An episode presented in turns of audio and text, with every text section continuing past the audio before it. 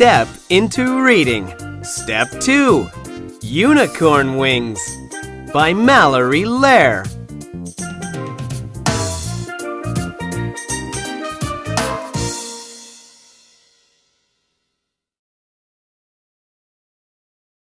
Listen to the story.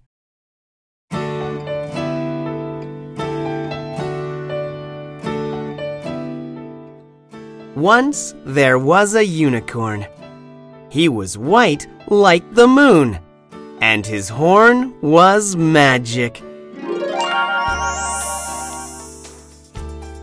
It could make rainbows.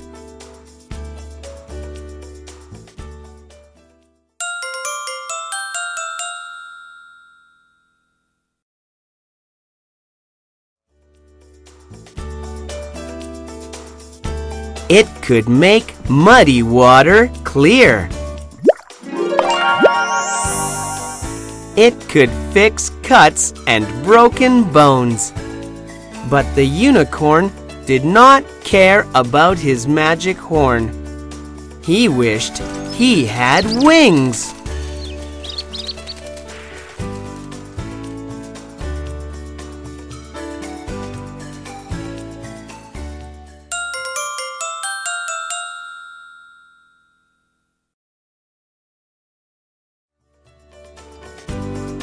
The unicorn went to a castle. The castle had a garden. It was filled with flowers and butterflies.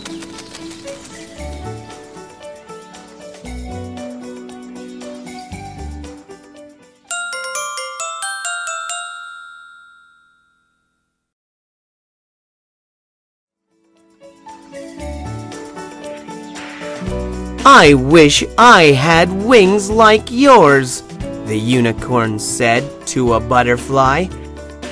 My wings are too tiny for you, said the butterfly.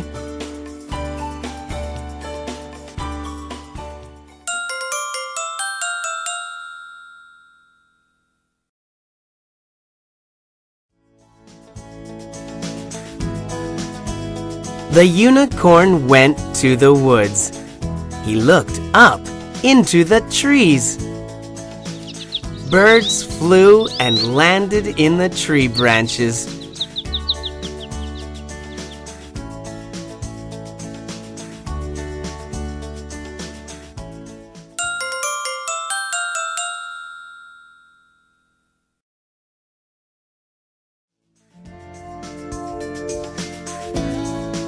I wish I had wings like yours, the unicorn said to a bluebird.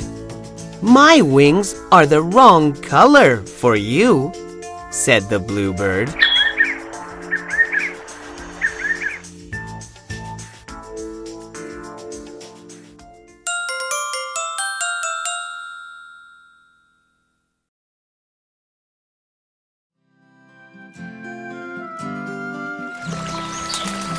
The unicorn went to a pond. Frogs jumped. Dragonflies buzzed. Snowy white swans swam in the water.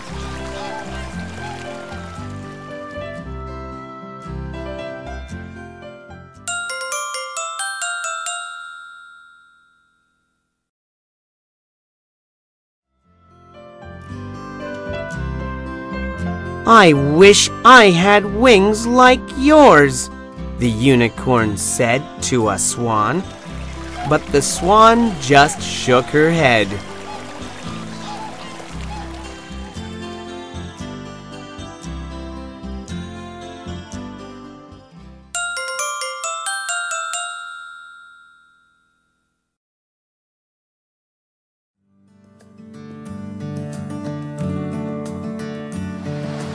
The unicorn walked on. He came to the sea. He laid down and fell asleep.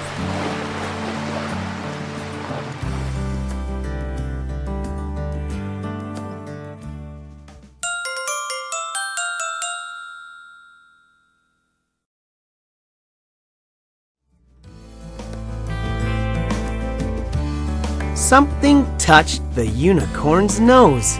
He opened his eyes. There was a white horse with white wings. But one of the horse's wings drooped. It was hurt.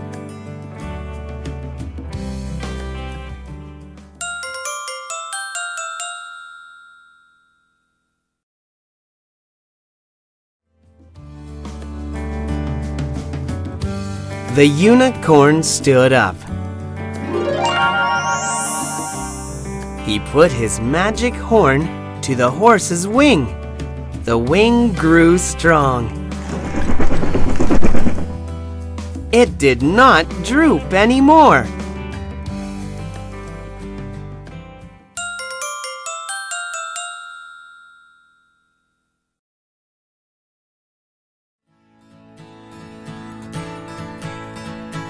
The white horse spread her wings. She flew toward the rising sun.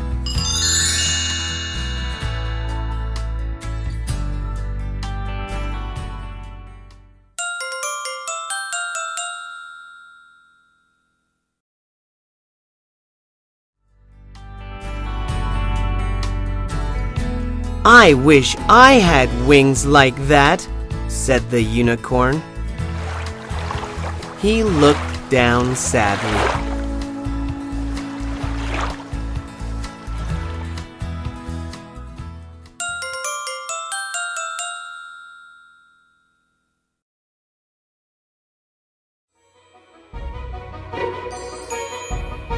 He saw himself in the water. He had big white wings. The unicorn stretched his wings out wide.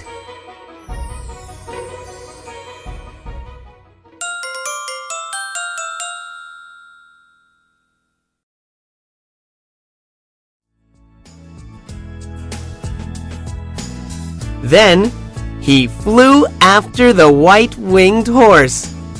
The unicorn wanted to say, Thank you!